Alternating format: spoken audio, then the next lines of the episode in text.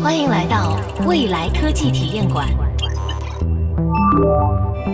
本节目由浦发银行冠名播出。浦发银行零售金融因投入而不同，智联生活，照见未来。二零二零年的十月八日，维珍集团旗下的维珍超级高铁公司就对外宣称，他们已经在参与竞标的美国十七个州中选择了西弗吉尼亚州作为合作伙伴，将在西弗吉尼亚州建立一个大型的超级高铁实验中心。这个新的超级高铁实验中心啊，将会建设一条将近十公里长的真空管道，目的就是实验最新的超级高铁系统。他们计划在二零三零年以前让这家实验中心能够投入运营。维珍集团的老板理查德·布兰森在祝贺信中说：“今天是维珍超级高铁公司最令人兴奋的日子之一，这里将是一个起点。这里不仅是西弗吉尼亚。”也是整个美国和全世界超级高铁的起点，我们距离伟大梦想的实现又近了一步。看到这条新闻呢，我不由得感慨啊，这位理查德·布莱森老爷子啊，对未来科技真的是无限的痴迷，跟马斯克呢绝对有的一拼。在咱们这个节目的第一季，我就曾经提到过，同样是维珍集团旗下的维珍银河公司，承诺2020年首次商业飞行的太空船二号，已经推迟到明年了。结果呢，他又出来为新的超级高铁实验中心剪彩来了。这家维珍超级高铁公司是维珍集团在2017年收购的公司。这家公司在拉斯维加斯北部的沙漠里啊，已经建造了一条500米长的真空管道。在2018年的一次试验中，一节测试车厢在电磁力的驱动下跑出了387公里的时速。听到这个速度，你可能会不以为然。因为我们的高铁正常运营的速度不就能达到三百五十公里了吗？这个三百八十七公里听起来一点儿都不快啊！但是你别忘了啊，这三百八十七公里的时速是在五百米长的实验管道中实现的，这么短的距离要加速还要安全的停下来，这就让超级高铁的最高速度受到了严重的限制。维珍超级高铁公司的技术人员解释说啊。根据计算，如果管道能再延长两公里，那么车厢就能被加速到超过一千公里每小时，而且还能安全的停下来。而这一次维珍超级高铁公司即将修建的新实验中心，它的管道总设计长度呢达到了将近十公里。他们这次要挑战的速度啊是四千公里每小时的超高速度。四千公里这个数字啊，关注超级高铁技术的听众呢，我估计呢听起来都会很熟悉。因为二零一七年八月三十日，在武汉举办的第三届中国国际商业航天高峰论坛上，中国航天科工集团就曾经公布了一条相当劲爆的消息。这条消息说啊，中国航天科工要开始投入高速飞行列车的商用化研究了。当时宣布的高速飞行列车的理论速度也是四千公里每小时。三年过去了，现在我国的超级高铁发展的怎么样了呢？就在二零二零年十月二十一日，科技部的一次新闻发布会上，高新技术司的司长秦勇就介绍说，我国的时速六百公里的高速磁悬浮样车已经完成了系统联调。当然，有人认为啊，我们现在的高铁连四百公里的时速都没有到，这个速度要提高十倍，这怎么可能呢？我看到有些键盘侠啊，会把它比作大跃进放卫星。但是如果新闻中换个说法，这样报道。未来我国的民航客机将会在没有空气阻力的真空管道中飞行，从而能将飞行速度提高三到四倍。那如果听到的是这样的新闻，我估计啊就不会有人再把这个看作是大跃进了吧？其实呢，超级高铁只是因为外形上更接近轨道交通，速度又快，才获得了超级高铁的名字。那如果从原理上来讲啊，超级高铁对标的交通工具应该是飞机。我们完全可以换个说法，超级高铁就是一种外形像火车，在真空管道中高速飞行的超音速飞机。可能与你的直觉不太一样，利用真空管道进行高速运输的概念并不是什么新东西。这个概念呢，从提出到现在啊，已经有一个多世纪的时间了。一九零九年，现代火箭技术的奠基人美国工程师罗伯特·格达德。在一篇名为《快速交通的极限》的科学社论中，就首次提出了腾空列车的概念。一九二二年，德国工程师、磁悬浮技术的先驱者赫尔曼·坎贝尔提出了磁悬浮列车的概念。他还同时提出，如果能让磁悬浮列车在真空管道中运行，将会实现无与伦比的列车运行效率。这就是公认的最早的超级高铁的模型。由于技术和工艺条件的限制，直到上个世纪的六十年代，磁悬浮技术开始逐渐有了发展，但是真空管道技术却依然没有实质性的进展。直到二零一三年，埃隆·马斯克重新提起了一个名为 Hyperloop 的概念，这个超级高铁啊，才重新进入到了我们的视野。马斯克从特斯拉和 SpaceX 中抽调了一组工程师，花费了大约八个月的时间，建立了 Hyperloop 超级高铁的概念模型。在这个概念模型的基础上，他们还把包括成本分析在内的全套系统设计公开发表在了他们的官方博客上，希望有更多有识之士能够加入到超级高铁的开发中来。熟悉马斯克的听众一定知道啊，这个马斯克最喜欢的呢，就是把第一性原理挂在嘴边。他认为，人类所有的交通工具，包括汽车、火车和飞机在内，都已经达到了当前的速度极限。这个极限存在的原因，那就是空气阻力。所以呢，只有让交通工具在真空管道中运行，才是未来长距离交通的唯一方向。马斯克说的没错，交通工具受到的空气阻力与它们速度的平方成正比。交通工具的速度是线性增长的，但是为了提高速度而花费的能源却是指数级增长的。超音速飞机之所以会退出历史舞台，就是因为啊，乘客并不愿意用指数增长的票价为节约下来的少量时间买单。那如果某种交通工具能在空气中跑到四千公里的时速，换算一下呢，就是大约一千一百米每秒，这就相当于一个静止的物体迎面吹来了一千一百米每秒的强风。而这个十二级台风的风速是多少？大家知道吗？大约是每秒三十米啊！超级高铁所面临的空气冲击。那可相当于十二级强台风的三十多倍，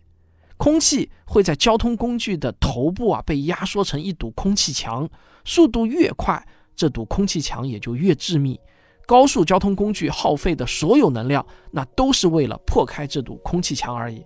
现在呢，除了咱们节目开头提到的维珍超级高铁公司，还有美国的 HTT 公司。加拿大的 Transport 公司和印度的 DJW 公司，以及中国的航天科工集团、荷兰的 Hard-T 公司等等，很多国家的公司啊，都在致力于超级高铁的技术研发。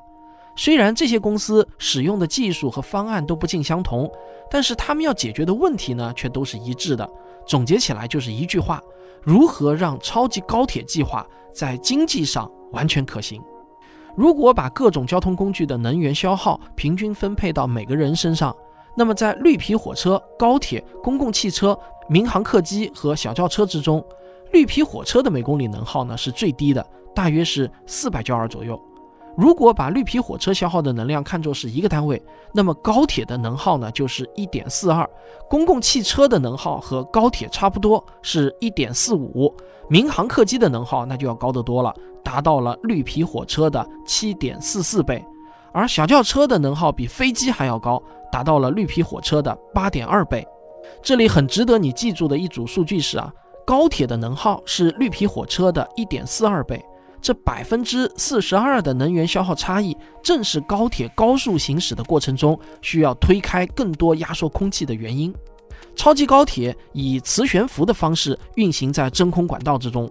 从理论上来说，它既没有空气阻力，也没有轮子与铁轨产生的摩擦力。只要加速到合适的速度，超级高铁就能一直不停地在管道中靠惯性滑行，完全不需要消耗能源。但是啊，这只是理想的状态而已。在实际情况中，我们只能尽量降低真空管道中的气压，而不能创造出绝对的真空来。根据测算呢，在几千米长的管道内部保持十分之一的大气压就已经很不容易了。所以在管道中运行的超级高铁，其实啊还是存在空气阻力的。所以每隔几公里呢，我们就需要给超级高铁设置一组用于加速的电磁加速器装置。把超级高铁因为空气阻力损失的速度给补回来，这当然呢就是需要耗电的。另外，为了确保管道里能够维持接近真空的状态，我们需要每隔一段就安装一组真空泵。一刻不停地把管道内本来已经非常稀薄的空气啊要抽出来，而这些持续工作的真空泵，当然呢也是需要供电的。还有，虽然百分之十的大气压已经很小了，但由于超级高铁的速度太快，这就导致车头前方依然会形成阻力极大的高密度的空气墙。为了把空气墙破坏掉，工程师们想出了一个绝妙的办法。他们把一种类似于飞机引擎的涡轮风扇啊安装到了车头的位置。这样的做法并不是为了给超级高铁提供动力，而是通过吸气这个动作打碎前方的空气墙，降低整个超级高铁的空气阻力。这台涡轮风扇当然也是需要消耗能源的。根据埃隆·马斯克的设计方案，他认为在整个超级高铁的管道顶部铺满太阳能电池板，就能解决整个超级高铁系统的供电问题。然而，他的这一假设啊，似乎并没有经过测算。真空管道的气密性、真空水平都有可能会影响整个系统的最终能耗水平。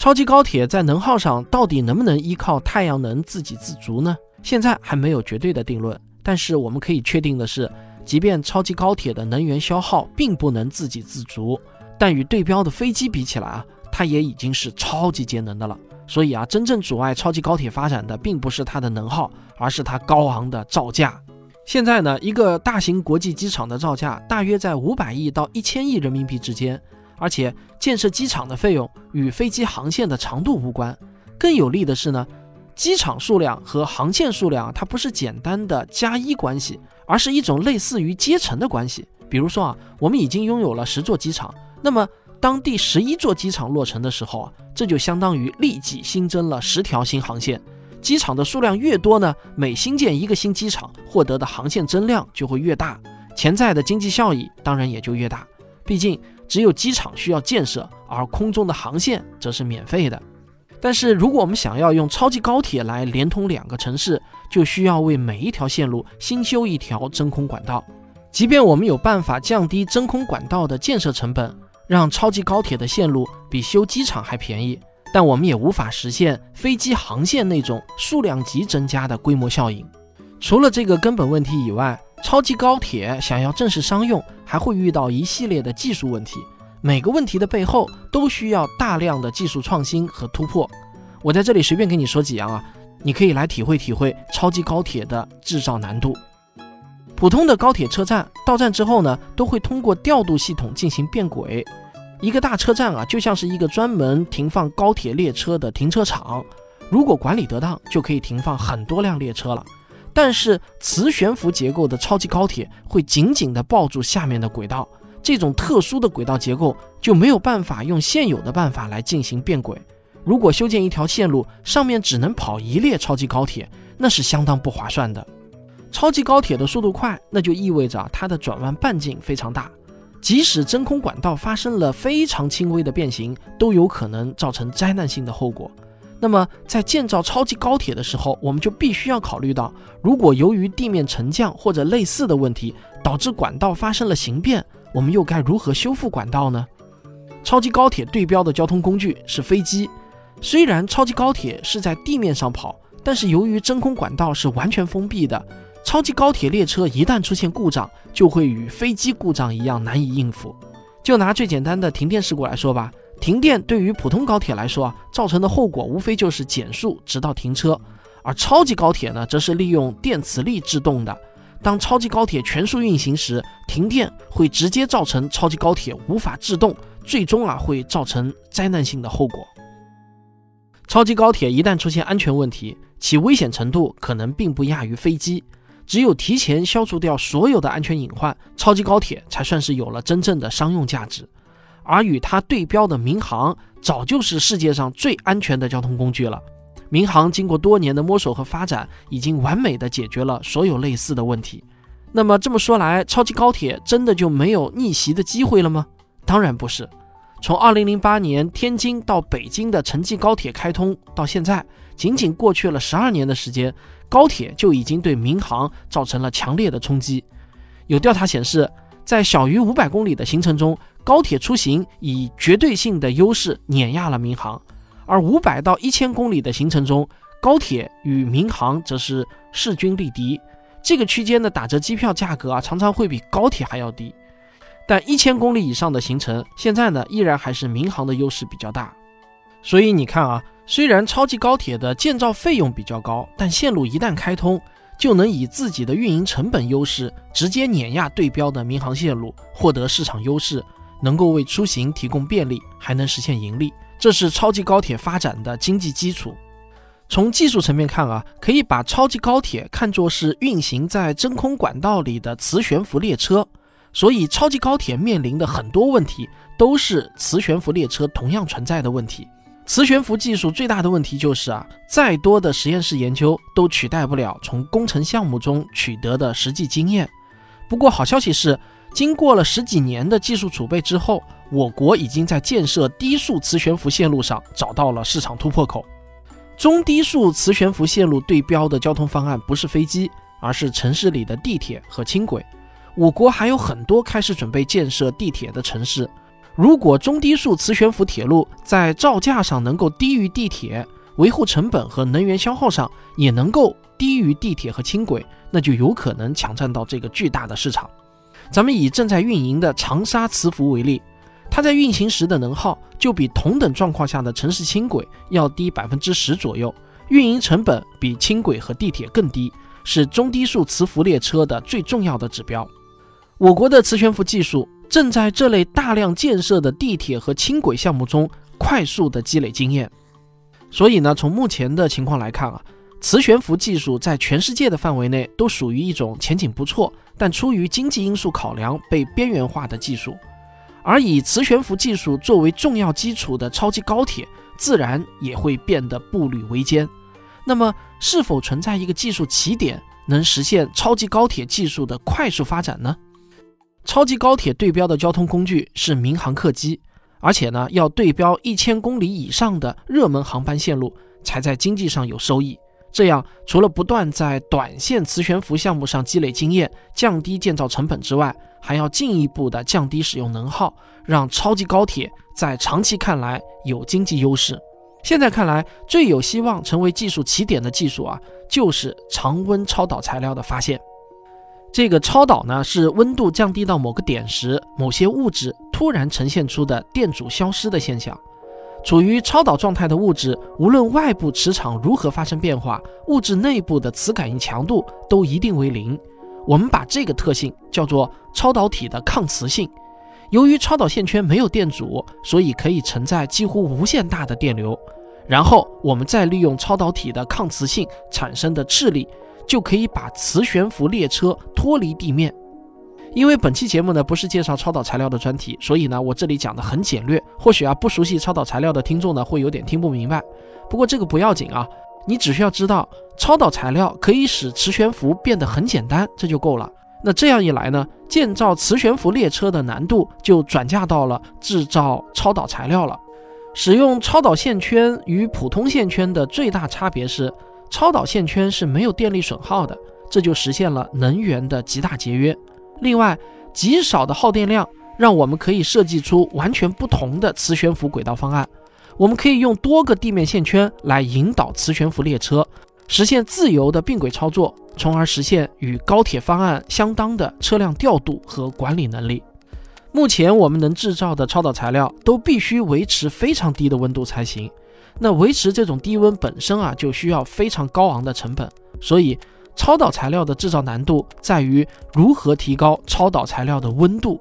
那就在我策划本期节目的期间，二零二零年十月十四日，著名的《自然》杂志的官网上就发了一篇引起全世界轰动的新闻。这篇新闻中就说呢，美国罗彻斯特大学的科学家发现了可以工作在十五摄氏度的常温超导材料。我刚看到这条新闻的时候呢，这个小心脏啊也是跳得噗噗的。如果是真的，那可就是科学史上的大事件了。不过随后呢，我就了解到，它的这种超导材料啊，是在两百五十万个大气压下实现了常温超导。好吧，维持这种高气压和维持超低温，这还真的很难说哪个成本更低。不过呢，这条新闻啊，还是让科学界的很多人感到兴奋，至少它提供了寻找常温超导材料的一种新可能。那么我们不妨啊，可以来设想一下，假如超导材料的技术起点被突破了，我们会迎来怎样的一个新交通时代呢？毫无疑问啊，那个时候超级高铁的造价将大幅度的降低。与高铁八横八纵的格局不同，超级高铁的建造并不是网状的，它们更接近于飞机，必须采用点对点的方式，一条一条的建设。一旦两个城市之间修建了超级高铁，那就好像啊，在两个城市之间建造了一个任意门，原本几千公里的距离，立即就进入到了便利的一小时生活圈。我猜想呢，将来我们修建超级高铁的真空管道时啊，一定不会只修建一根管道。我们会一次性的架桥，就直接铺设双向十六根真空管道，供超级高铁使用。这样的管道组呢，就像是时速四千公里永不堵车的高速公路。原有高速公路的超低运输效率，直接就会产生上百倍的效率提升。我可以大胆的估计，当超级高铁的时速超过八百公里时，民航的热点航线就会自然消亡。第一个消亡的当然是京沪航线。我们可以用类似于乘坐地铁的方式来乘坐超级高铁，那我们再也不用受天气的限制，在候机大厅里焦虑的等待了。跳上超级高铁，抓着扶手，站三十分钟到一个小时，哎，就从上海到北京了。当超级高铁的时速超过一千六百公里时，距离小于一千公里的城市就互相进入了对方的一小时生活圈。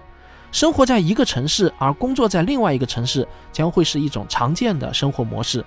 当超级高铁的时速达到两千四百公里时啊，距离一千五百公里以内的城市将会互相进入对方的一小时生活圈，环渤海经济带与长三角经济带互相连通，成为了一个牢固的新经济体。那当超级高铁的时速达到三千二百公里时，距离两千两百公里以内的城市将会互相进入对方的一小时生活圈，南京到成都、上海到昆明的时间都将被压缩到一个小时之内。一个大型国际展览会啊，可以同时在两个相距两千五百公里的城市举办。你上午看完了主会场的开幕式，下午啊还可以到分会场去听演讲。当超级高铁的时速达到四千公里时，那全国所有的省会城市都可以与北京的一小时生活圈相互连通，人们的生活方式将彻底的被改变。超级高铁修到哪里，城市之间的连接就延伸到哪里。这是一股能够带来城市系统化合并的巨大力量。到了那一天，你如果跟人说啊，我这次坐飞机出差，那就等于告诉别人，你要么是出国，要么就是去国内的某个非常偏远的小城市了。如果说互联网、人工智能和虚拟现实是让这个世界数字化、虚拟化的力量，那么超级高铁就是一股让世界物理化和实体化的力量。不过，比起虚拟世界的爆发式增长来说啊，超级高铁的发展依赖于工程项目的实施，肯定是一个相对漫长的过程。饭呢要一口一口的吃，超级高铁那肯定也是要一条一条的修。我相信在我们的有生之年都能坐上时速四千公里的超级高铁。说实话呢。我很不喜欢坐飞机，好吧，其实呢是因为我坐不起头等舱，曾经坐过两三次头等舱，抛开恼人的安检和候机不谈啊，坐在那张可以伸缩的大沙发上还是挺舒服的，但是呢，就是能不能不要那么贵啊？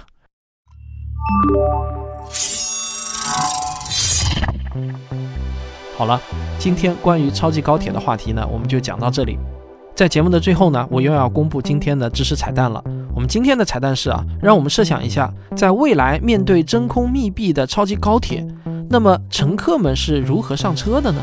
如果你对这个问题有兴趣，我会在未来小课堂继续为你讲解。正文的精华内容，后续还会以漫画的形式整合上线，请在微信搜索公众号“浦发银行”，关注并私信回复关键词“未来科技体验馆”，便可以进入到彩蛋听我讲解。更具体的彩蛋攻略，请点击节目下方的福利按钮。好，赶快行动吧！未来科技体验馆。